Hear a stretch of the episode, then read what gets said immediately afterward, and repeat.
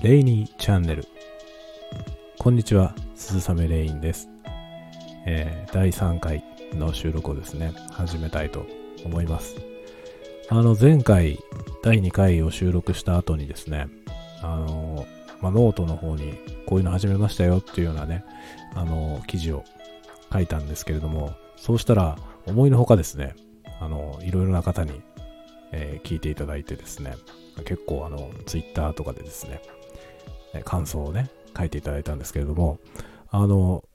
まあ私のですね、思っていなかった 事態に発展しまして、あのかなりこの好評をいただいたというかですね、あの、声がいいということをですね、皆さんに おっしゃっていただきまして、あの、まあ、そのようなね、ことになるとは 全く思っていませんでしたので、なんというかもうちょっと戸惑いもあり、まあ、嬉しくもあり、えー、くすぐったくもありというような感じになっておりまして、今日はね、あの、一日ちょっと落ち着かない 時間をね、過ごしまして、で、第3回を収録するにあたって、どうしようかなというね、あの、思いのほか好評いただくとですね、あの、なんて言うんでしょうね、こう、気負いっていうんですかね、そういったものが、あの、頭をもたげると言いますか、そういうね、えー、ちょっと、プレッシャーでもないですけどね、そういったような、えー、気持ちがちょっとありまして 変にまあ肩に力が入らないようにしたいなと、えー、思っております。あのまあコメントをくださった皆さん、どうもありがとうございました。あの、大変、まあ、励みになるというか、えー、て言うんでしょうね。自分の違った一面に出会うというかですね。まあ、極端に言うとそんなような気分がしておりまして、えー、はい。何か私のですね、え、自分で気づいていなかった何かが目覚めるというような感覚が、えー、ありました。どうもありがとうございました。それであの、実はですね、あの、これ私あの iPhone、iPhone の11っていう機種を持っていて使ってるんですけれども、えー、その機種を使って収録をしてるんですが、あの、いまいちですね、分かっていなかったようで、あの、第1回の時はうまくいっていたんですけれども、第2回の分はですね、どうやら、こう、あのマイクをね、接続して、えー、収録したんですけど、どうもね、その、接続したマイクじゃなくて、本体のマイクで iPhone の本体のマイクで収録されていた気配がどうやらあります。あの、1回目の時はちゃんと外付けのね、マイクが使われていたんですけれども、あの、2回目の時はですね、一生懸命そのね、マイクに向かって喋ったんですけど、多分ね、その iPhone の本体のマイクの方が、えー、生きていて、そちらのマイクで収録された音になっていたっぽいですね。で、今、いろいろね、やってみて、あのどう、どうすれば外側のね、そのマイクになるのかっていうね、ことがようやく分かってまいりました。あの、まあ普通にですね、ただマイクだけをつないでいるんであれば、あの、つなげばね、本体のマイクがオフになって、外付けの方が有効になるっていう、え、そういう仕組みになってると思うんですけれども、あの、私はですね、ちょっと、あの、手持ちの専用に買ったものじゃなくて、持っていたマイクを強引につないで やってるんですよね。で、この iPhone って、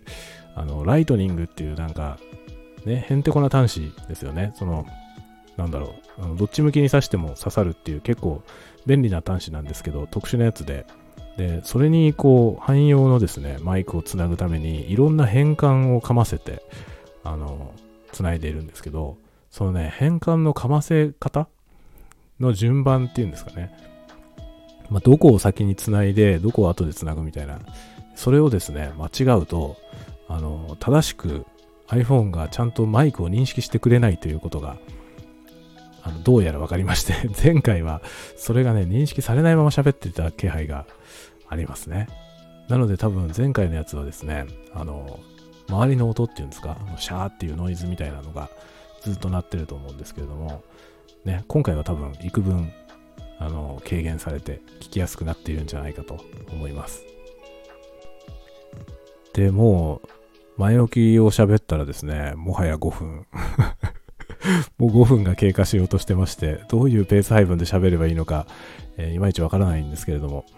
あの、今日はですね、本当は、あの、言葉っていうものに関してのですね、あの、お話をしたいなと思っていたんですけれども、もう5分経っちゃったなっていうところで、えー、まあ、ちょっとだけ、えー、触りだけ話してみようかなと思うんですけども、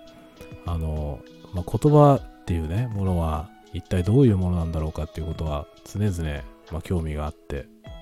考えているんですけれども、今もちろん私はですね、こうして言葉を話していますね。で、これは同じ言葉を、あの、皆さんも理解されるために、あの、私が何を言っているのか、あの、受け取った方もね、伝わると思うんですけれども、あの、私がですね、よく、まあ、興味があるのは、あの、文字で書かれたも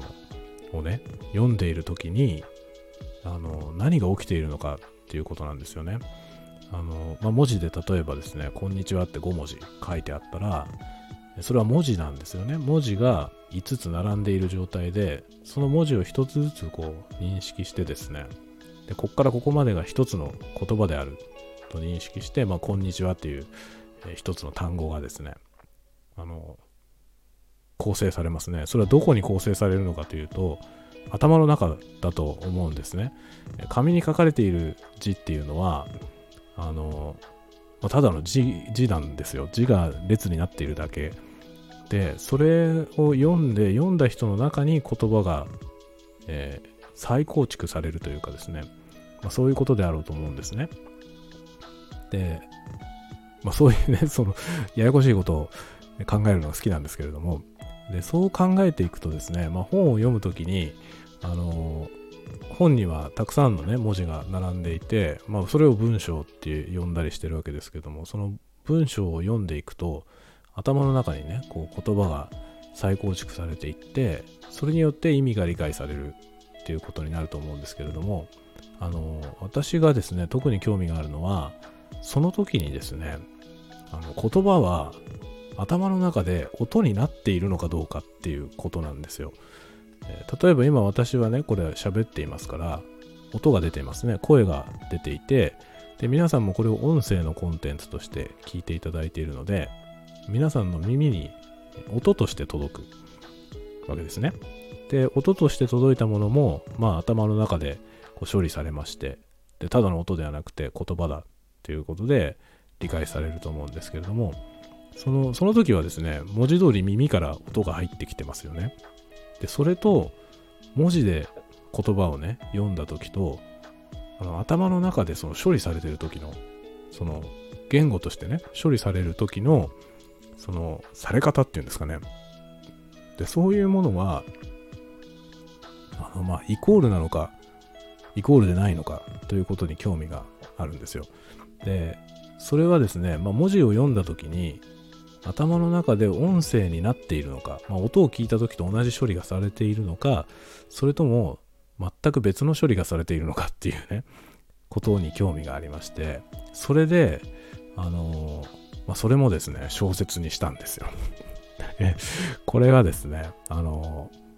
まあ、会話文、小説に会話文って出てきますね。で、その、会話文っていうのは、まあ、括弧が付けられていたり付けられていなかったりする、いろいろなケースがありますけれども、まあ、原則としては、鍵括弧をつけるっていうことになってますね。で、まあ、ついていようと、ついていまいと、まあ、小説で読んでいればですね、大体どこがあの会話文であるかということは、えー、ある程度わかると思うんですね。まあ、意図的にわかりにくく書いてある小説もありますけれども、まあ、多くの場合、どこが会話文かはわかると思うんですね。で、その時に会話文として書かれているその話し言葉を読んだ時ですね。それを文字で読んでますよね。その時に頭の中に声は鳴るのかっていうことに興味があるんですよ。で、それを考えてですね、実はあの一番最近書いて今、あの、ある、まあこれもですね、文芸誌の、えー、賞に応募してる作品があるんですけれども、その作品ではですね、あの、同音維持音にすると同じだけれども、漢字が異なるっていうね、そういう単語をたくさん使ってですね、あの、それを会話の、まあ、人のセリフとして詰め込んだんですよ。で、そうすると、あの、文字で読んでる人は文字を読んでますから、あの同音維持がね、わかる。要するにその、音としてどうかということではなくて文字としてどうかを読んでいるわけなんですけどもあのキャラクターはですねそのお話の中に登場するキャラクターはそれを相手の言葉として聞いているんですね。でもちろんそのコンテキスト文脈からあのどのワードであるかっていうことを判断できるケースもあるんですがあの今回私はですねそれを意図的に混乱させるようなその同音異字で字を見ないとどっちの意味だかわからないような文章にしてですねそれを会話文の中に入れたんですね。でそうすると普通会話の場合はあの実際に話すとしたらですね補足を入れながら話さないと伝わらないようなそういう会話なんですよ。それをもちろん補足を入れないでその小説として書いてですね会話文の中に書いてで、次第に混乱していくという、そのお話を書きましてですね。で、そういうことにね、とても興味があるんですよね。その、文字で読んでいるものは頭の中でね、どうなってるんだろう。その、音になっているんじゃないかろうかと思うんですよね。で、まあ、その、なんて言うんでしょうね。例えば、あの、外国の言葉あの、まあ、なんて言うんでしょうね。ある程度わかるけれども、それほど得意ではない、え、外国語。まあ、例えば辞書なんかを引き引きながらであれば、ある程度読めるっていうレベルのね、そういう外国語だった場合に、まあ、発音がわからなくても意味がわかるっていうことありますよね。で、こういう場合はですね、頭の中で音にできない。どんな発音かわからない。わからないけれども、意味はわかるっていうような状況があってですね。で、まあ中国語なんかだとね、顕著かと思いますけど、あの漢字を見ればね、ある程度意味がわかる。でも発音はね、わからないし発音できないみたいなことがあると思うんですけど、その場合ってその文字の処理と音声の処理は全く別で、あの頭の中で音声には変換されないと思うんですけども、あの自分がこうね、慣れていて、えー、自在に話し言葉として話せるような言語を文字で読んだ時にそれが頭の中でね音になってるような気がしてならないんですよね。で、まあそれをですね小説に書くというかそういうことをまあなんだろうその普段多分そういうことって、え、多くの人は意識せずに文章を読んでると思うんですけどそれを意識せざるを得ないようなものを書きたいというね、そういう思いがあるんですよね。まあそれでちょっとね、ひねくれた作品をね 書いているわけなんですけれども、まあ、まあ、今回書いた作品もですね、まあ、だいぶ狂った作品ではあるんですけど、自分ではなかなかね、あの、面白い問題を提起できたんではないかという、えー、気はしていまして、まああの、ね、どういう評価をされるかはえー、全く分かりませんのでね、もうあとは運を天に任せるというか、えー、ね、まあ、天、天に任せるわけじゃなくて、えー、審査をされる方々に任せるわけですけれども、えちょっとね、まあ、そういう方々に、あの、挑戦、ね、挑戦をするというか、えそういう意識で、こういうことはね、あなたも考えたことがありますかっていう、まあ、そういうことをね、問いかけていきたいですね。あの、小説を通してね。というわけで、まあ大体ですね、そのような、あの、スタンスといいますか、発想で、えー、私はですね、あの、文芸作品をですね、え、作っているという感じです。もちろんあの文芸作品ではないあのエッセイであったりとかね、そういったものの場合は、そういうその表現で何かを問題を提起するのではなくて、えー、直接ね、問題提起の文章を書くこともありますけれども、まあ、ストレートに問題を提起するよりは、あのー、ね、こういう表現の中に込めて、えー、気づ気づきを得るというかですね、まあ、自分が気づきを得たくて書いているところはありますけれども、